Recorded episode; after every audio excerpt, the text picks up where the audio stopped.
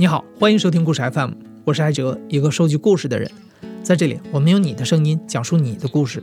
每周一、三、五，咱们不见不散。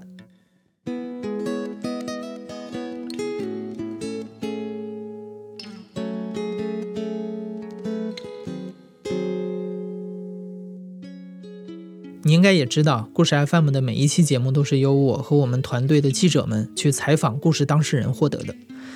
但今天这期节目有点特别，这是我们第一次尝试由当事人自己去采访他的父亲，因为他的父亲要出家了。其实，这个佛弟子啊，只是说归类的时候，这是世间说的，就大家觉得是啊，你佛弟子啊，其实在我这没有这个词儿。佛说的这个东西，他给你讲世间道理，你觉得他这个思路是对的。你就去按这个思路去生活，你觉得这样生活比你以前快乐多了，或者是好多了。所以呢，就想一些对的痕迹呢，在别人的生活里多出现一点。我总觉得你把自己看作一个布道者，我不是布道者，我是我是一个生活者，我没布道，我就觉得大家别那么苦，有一个人能借鉴，为什么不借鉴呢？就不管认不认识的人。我叫晚图，今年二十三岁。大概去年年底，我和我父亲在微信上聊天的时候，他提到，二零二零年，也就是今年的腊月，辽宁海城的大悲寺有一个一年一度的剃度仪式，他想在那个时候正式出家。我爸是七零后，是家里的二儿子，大专毕业后就开始进入社会打拼。他结婚很早，生我的时候和我现在一样大。在我八九岁的时候，他和我妈离婚了，加上他们出于生计一直在南方打拼，我就在老家哈尔滨和爷爷奶奶一起生活。大概是我初中的时候，我爸带着我的继母回到了东北，我们一家三代人就搬到了一起生活。我印象里，他和我继母回来的时候就已经开始信佛了。那时候他们在家里布置了佛龛，每天拜佛、看佛书，聊天的时候也总会引用佛经，有时候还约同样信佛的朋友一起去寺院。大概也就是在那个时候，我爸开始透露出想出家的念头。我继母很支持，对他们来说，出家好像就是把信佛这件事儿做到极致以后。很自然的会发生的一件事儿，而且他们也相信，家里出了一个出家人的话，对这个家庭都是好事儿。那几年，我爸因为职场政治，在原来的外企公司辞了职，开了几年的淘宝店，后来和朋友一起开了家咖啡馆。用他的话来说，这是一个放下争斗心，慢慢出世的过程，也是为他出家做铺垫的。所以我这两天，我前两天吧，我一边看佛经一边想，我就想什么人去信佛呀？什么人能够信佛学佛到出家呢？我就觉得，很敏感的人才会去学佛，因为很敏感的人他才会觉得苦。这苦别人觉得不生活都这样吗？都是这样的。但是过了这么多年，生活还这样，敏感的人就觉得都认为的这样，永改变不了，这也太苦了，苦受不了了，太苦了，苦到无聊了，才会愿意改变。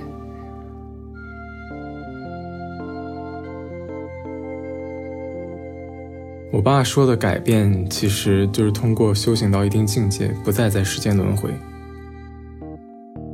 从二零一二年开始，他开始时不时的像其他的信众一样，去大悲寺里做志愿者，干一些力气活。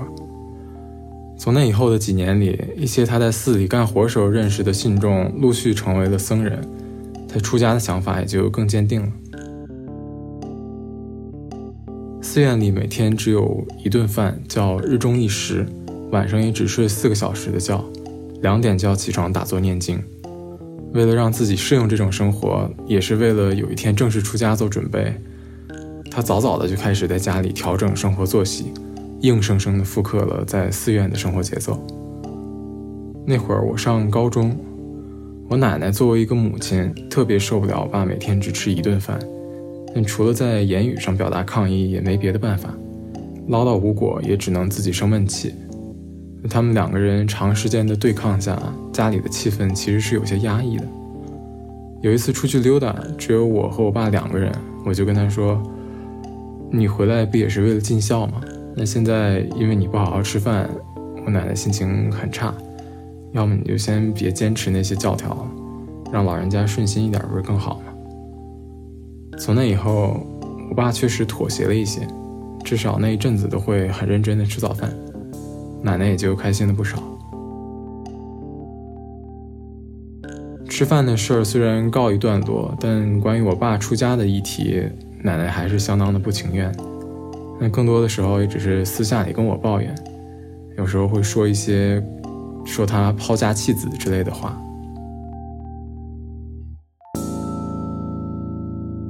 你奶没有真正阻止过出家，说我不允许你，他没这么说过。他不敢啊。那你说我就会，那你要我干嘛呀？那大家不可能自己做自己喜欢的事儿吗？对吧？就是你你你不让我出家，那你说出道理来也行。就是他，我觉得母奶你得理解他。首先作为一个母亲，就是我我不是说劝你不出家，就是说他作为一个母亲，他难难处就在这儿，你又需要他。默许你去做你想做的事情，就是走出家这条路。然后他另一方面，他又希望他他自己的儿子能过上一个，就至少身体上不要太受苦。那他又觉得你在寺庙里，他觉得你在寺院里生活的那个方式是一种受苦的方式。母亲肯定会舍不得儿子这样的嘛。不愿意跟他说，我拿了十年以上的时间走到现在，你说我不出家了。那我要不出家的话，我何必那十年这么过呀？我我就我走过来的，该拼搏不拼搏，该怎么着不怎么，我把心走到静这一步了。就是我那些，呃，就创造财富啊、就业啊，然后怎么的，我都放弃了。你不让我出家，我过什么日子啊？后来奶奶跟我讲，大概是二零一八年的时候。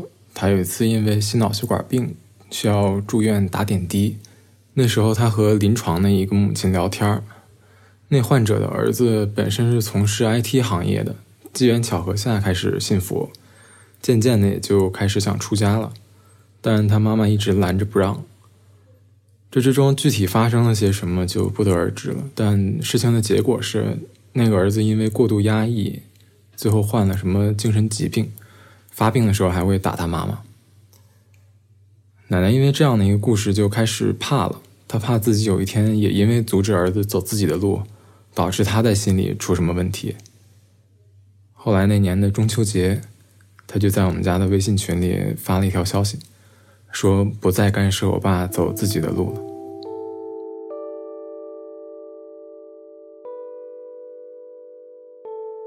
虽然默许了，但奶奶自那以后一直回避着关于出家的话题。现在她也只是在做晚饭的时候，会抱着那么一点侥幸的心理喊我爸吃东西，希望能偶尔打破一下他的日中一时。我爸为了让他开心点偶尔也会吃一点东西，意思意思。其实，在我看来，这个过程更像是他们母子两个人互相进行的一种情感勒索。对我爸来说，可能就是如果你爱我，就不要阻止我出家。嗯，对我奶奶来说，反对我爸出家，反而是他表达爱，也是索要爱的一种方式。现在这场对抗是我爸赢了，但赢的代价却是奶奶不得不压抑自己的情绪，来给我爸他想要的爱，也就是出家的自由。其实我很难说我爸做错了什么。但这个结果确实显得他有些冷漠，不近人情。在这场情感角力中，我爷爷一直是失声的。我一直以为这是因为他们父子关系不好，因为在我听过的我爸的所有的童年故事里，几乎都充斥着来自我爷爷的暴力。提起那些事儿，我爸也总是很愤慨，有很多怨气和批评。我也就一直认定，我爸很记恨他。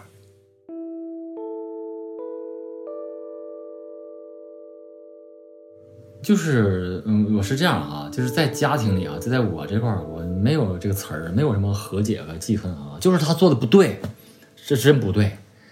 但这事情挨我身上了，那不对，那我怎么办法？就是我是个孝顺人，我只能让这件事情上别在我以后发生。但我就不会恨他或怎么样。然后呢，再放开了，他平时那样对我，反倒是他对我出家最看得开的人，最不拦着的人。有什么？平时怎么对你的？就是他，我我俩没什么交流，没什么沟通。你主动跟他交流的话，他也不会像我似的借这个机会多说一些什么，他也没啥可说的。但是呢，后期我说出家，包括他临死之前，就当时他他身体都人可以的时候，就就说出家。他没有像你奶一样啊啊的，他要出家，那去哪儿啊？哦，挺好。我说你没，那我不会，我不，我我我对这个没什么反感。然后最后他弥留之际不算弥留，这躺床上都不太下地了。嗯，可能也就是一个月之内或者什么，就是后生命后期吧，死前吧，这个年儿。然后他就说：“你要出家，你去哪儿出家呀？”我说：“辽宁海城。”啊，海城啊，我知道那地方啊。这你爷。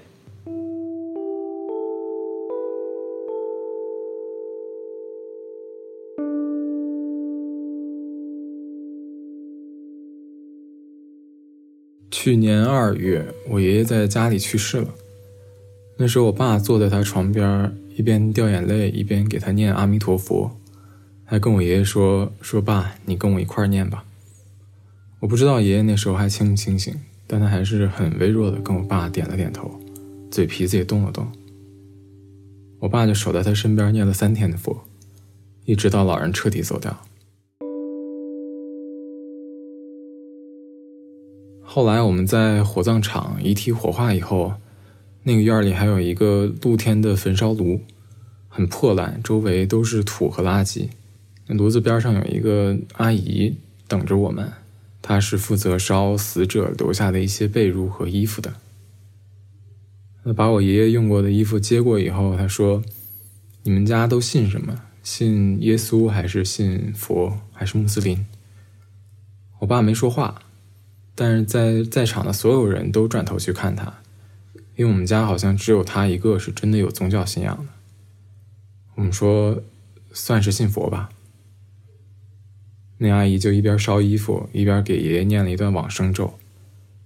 我爸听得懂往生咒，他在家不得不帮厨做一些肉菜的时候，还会一边做一边念。所以我本以为他在这事儿上会特别古板教条，以为他会格外严肃的面对他。他当时笑嘻嘻的跟我说：“念的还挺像那么一回事儿的。”也是那件事之后，我才知道他是最先坚持让我爷爷在家里度过最后那段时间的。因为爷爷得的是癌症，整个人到最后都耗干了，所以到最后抢救的意义也不大了。我爸就觉得家里没有医院那么冰冷，在家里亲人都在，老人可以少很多痛苦。我这时候才发现。他好像没有我以为的那么冰冷，他依然是很温情的，还是在乎我们的，只是方式可能不是我们期待的那样。其实我，是不是这？这我一直没不管你，我只不过没没婆婆妈妈罢了。呃，你上学的时候用不着整整什么，只是就比如说，呃，生活环境、教育环境、赚钱方面的。慢慢你到大学了，你说我我就我都在主动的跟你沟通一些东西，对，但是就是反正你跟我沟通比较少，我自己会想，就我都会常年的每天打电话跟我妈请安，哎，但我家孩子，我儿子都没这样，我当时想，哎，算了，就是没这样也不是固定课程，就我会想，就是，哎，他怎么不打电话呢？或者是怎么样的？就我一直追着，那慢慢慢慢慢慢。我也没让自己就是用一个孝顺的一个标准去要要求你，对吧？我觉得就可能就是慢慢来呗，就是人都有成长过程。我觉得我大学期间就是有一个有一个常态吧，就是可能男孩不会很主动的去跟父亲分享很多。我考虑过这个事儿。我我考虑过，我也考虑过事儿，但是我坚信就是一定有其他的因素掺杂进去，才导致他一点都不做，也是也是，那没办法，那就这就是我的业报，对吧？我离婚了，那是我们不幸福吗？那最后那是你是一个伤害者吗？就就是那你父母离异了吗？带给你怎么的？所以说你说你对我的那种抵触，我就能感受到，这很细微很久我就能感受到，但是我会隐忍着，我会 还在持续的关注你，在你需要。帮助，或者我觉得你怎么样的话，我去找你这么做。那时候我就觉得这就是这我该，我就一这种东西是我自己造成的，这只能是这样。离婚的时候，我被判给了父亲。当时几乎所有人好像是出于安慰似的，就一遍一遍的跟我强调，说打官司的时候，我爸宁可什么东西、什么钱都不要，只要我。也是因为那件事儿，从他刚表达要出家的念头的时候，我就格外的矛盾。那时候年纪小，有一个问题就在心里面压着，就是你不是只要儿子吗？那为什么现在又不要了呢？之后的那几年里，我心里也会时不时的清算，我会想他好的那一面，他是怎么样关切家人的，是怎么争取我的，甚至会追溯到我关于他几乎是最早的记忆，就是我很小的时候，我在很高的那种花坛上跑，快跑到边儿的时候，我爸就会把我举起来，假装我在飞，然后飞到下一个花坛上，一个接一个。但这些也都是过去的事儿了。他不好的那一面，只要一个就够了，是关于将来的，就是有一天他就要走了，而且这种离开和没办法避免的死亡又是不一样的。他是主动选择离开，主动选择放弃我们的，而他完全也可以不选择这样做的。我甚至觉得他在逃避责任。所以这个责任里面有个假象，就是如果不出家，我能帮助你什么？我帮不上也帮不上，你不需要我帮，就等着问题出现，出现了可能就是也解决不了，因为你在走你的人生路。我的一些东西不借鉴，不借鉴就意味着我不能用我擅长的东西去解决你未来发生的问题。就我不不出家，就打我不出家，我现在就不出家了，未来我只能过到我像你奶奶一样老态龙钟。只能这样，然后我也帮助不了你什么。你说你，你就你现在来讲，就是你你跟我说我不出家，你需要我对对你有什么帮助？对你量化不出来，我需要帮助什么？对我这当然了，这能帮助的就是我希望就是哎，就是家里有一定积蓄或者一定稳定的一个情况，让你能够有时间去做这个这个这个这个这个自由职业或怎么样啊？就也就是这样，就是我我的理解是。作为家人嘛，就是家人存在的话，无论对谁来说，他都有一个所谓的根也好，所谓一个避风港也好，就是你在你生活中有一个连接的人，就跟你有关系的这样的一个人，就你走了以后就会缺失这样一个人。我明白，我是这个意思，我不是说。不是说我工作什么，我就就是我想说，就是帮这就就我明白你这缺失这个，我我也明白，就嗯，就不同的时不同的时期会会有不同的这个对这个感悟吧。其实挺怎么说，就是还不说，还是让时间去去证明这个东西。还是这么说吧，我退一万步，我不出家。我伺候你奶奶，你知道？我给你送走，送走了，我是不是得要自己生活？那我过什么样的生活呢？对吧？我过什么样的生活？OK，我继续过生活。可我出家年龄大，不要我了，那我怎么生活？对我根本就不能让你伺候我，对吧？就是我不想把我置到那一步。你为什么觉得不能让我伺候你？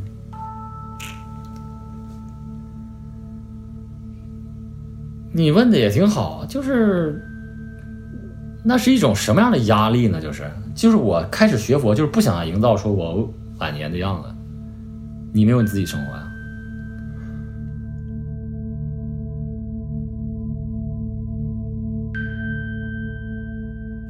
其实我爸的回答是远远在我预料之外的，甚至他提出的一些问题也是我没办法回答的。我确实说不出我需要他什么。我可能只是需要它存在而已，而且我也从来没想过他会从养老的角度去解释这件事儿。这对他来说，出家好像是很平常的一种度过晚年的方式。而且我产生了一种很拧巴的感受，一方面我有些贪心的想去再问他点什么，想再用一些责任或是亲情这种概念去刺痛他，觉得好像是我在做一个挽留他的姿态。那另一方面，很自私也很没良心的讲，就是我觉得我松了口气，因为我也不知道为什么，但我在设想未来生活的时候，好像从来都没有父亲，我好像从来都没想过，当我爸老了以后，我们的生活会是什么样的。所以他这样说的时候。好像真的给我的未来卸下了一个担子一样。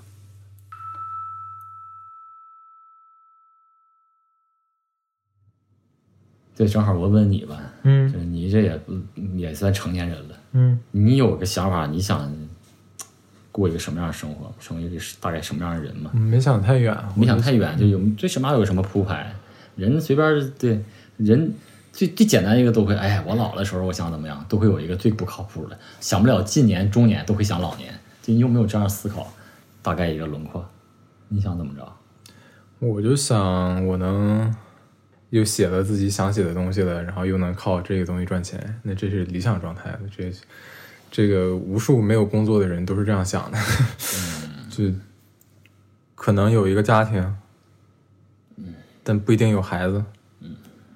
就有会会会会也会考虑这样的东西是吧？对啊，我会考虑，我会考虑啊，要过什么样的生活。我以前其实对婚姻或者对爱情就特别的不信任，就是因为我觉得我看到太多失败的例子了。但是我后来发现自己其实一直在想去找一个合适的这样的一种关系，一种亲密关系，然后。是这个亲密关系，某种程度上，就我以前不愿意承认，我以前不耻于承认这一点。我觉得承认亲密关系占据一个人生活，当时对于我来说是一件很有点羞耻的事情。我觉得，嗯，反正都是自己能活，确实是自己能活，但是他就他很奇妙啊！就你和一个完全就跟你原生家庭不一样，你你和一个陌生人成为朋友。然后再成为男女朋友，然后可能以后成为一个家庭，组建一个家庭。我觉得他确实很难，我，但我觉得他值得做，我值得，对我觉得值得做。这不是大家都在做这事吗？对，但是不是很极少数人，极少人做好的，极少数人不做这事儿，嗯，没有极少人做好，因为咱们不知道他。其实伴侣这东西一定会给你超出你想象的东西，是啊，就不只是幸福。一定派生出来的，就是它的副。我们我们讲的那个有它的副作用，但问题是很多人他就会觉得，就他就不相信这个，完了他就没有能力去爱，就没有能力去做这件事情。就反正就是就那句话嘛，就是自穿脚上鞋就舒不舒服，只有自己知道嘛。这样的对话在一般人听来可能会觉得很奇怪，毕竟同样是亲密关系的话题，很多家长可能更急于催婚。我曾经因为这件事很恼火，认为我爸只是因为第一次婚姻过于失败而显得很悲观，想甚至想要去影响我。但听得多了就觉得这只是他的一种交流方式，甚至觉得他能这样说反而说明是关心我的。嗯嗯，希望我过什么样的生活？我希望你就是你过的生活都是自你自己决定下来的，不是。就是哪怕有百分之五十以上，或者百分之五十是你自己决定的，我就希望你就是经常审视自己生活，然后自己决定自己的东西。其实我就是，就是就是这样，我也是这样生活。就就是人总总会想嘛，就一眨眼就到了。就我现在回想刚生你的时候，我操，就在眼前呢。你生出来我一抱你，我哭了。我当时就想啊，小孩儿。哎呦我的他！我他妈得对他负责了，就是我孩子吗？我我也还是个孩子呢。哎呦，就是莫名其妙的袭来呀，一种东西，哗，一种情感很复杂的袭来，你也不知道啥情感，就是这样，就在昨天一样，历历在目。前面说过了，我出生的时候，我爸和我现在一样大，也二十三岁，所以聊到这儿的时候，我才真的意识到。我现在还有很多选择可以做，但他的二十三岁，因为有了我，就不得不一下子长大，成为父亲。虽然他嘴上从来没那么说，但他确实是放弃了很多选择其他生活的机会。所以我再问些什么，再怎么用我的问题去刺痛他、去戳他，可能都只是在用我的情感去绑架他的信仰和选择生活的权利。那这件事就太可悲了。现在每天虽然算是他出家前的倒计时，但他还是会照常去买菜做菜，和我们聊天分享新闻，偶尔可能说教几句佛法，也只是站在他的三观里，想给我们分享一些他的看法，都是出于好意。从根本上，就像他希望我们尊重他的生活选择那样，他也尊重我们的选择。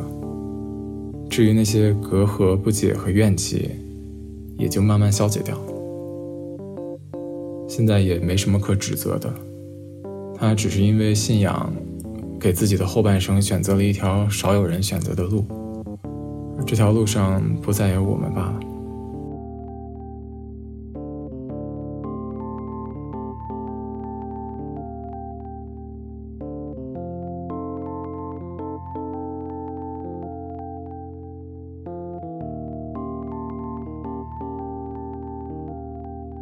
听了晚图和父亲的对话，我感受到了一种只有当事人才能接近的声音，而这样坦诚的对话是外来的记者很难录到的。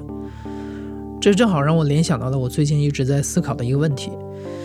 其实从中学时代我就相信，没有任何一种职业比记者更能满足我的好奇心，而且很幸运，我今天就在做着这样的工作。但是做了十年的记者之后，我觉得我对记者有了更进一步的理解。我觉得记者不应该只是一个专业人士才能做的职业，它应该是一种生活方式。每个人，无论你是程序员还是设计师、公务员还是生意人，每个人都可以在工作之余变身成为记者，找个时间和父母、伴侣、孩子或者朋友坐下来聊聊他的故事，采访他们的经历，录下他的感受。借由这样的方式，你会发现，你能打开你所爱的这些人心里的那块闸门。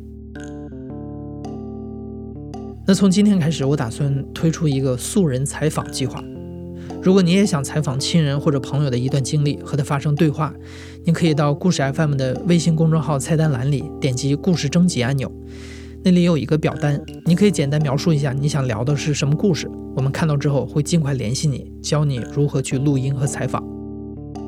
我希望故事 FM 能从此成为一个亲人和朋友之间相互倾诉的平台，让更多这样真诚的对话在故事 FM 这里发生。期待听到你的故事。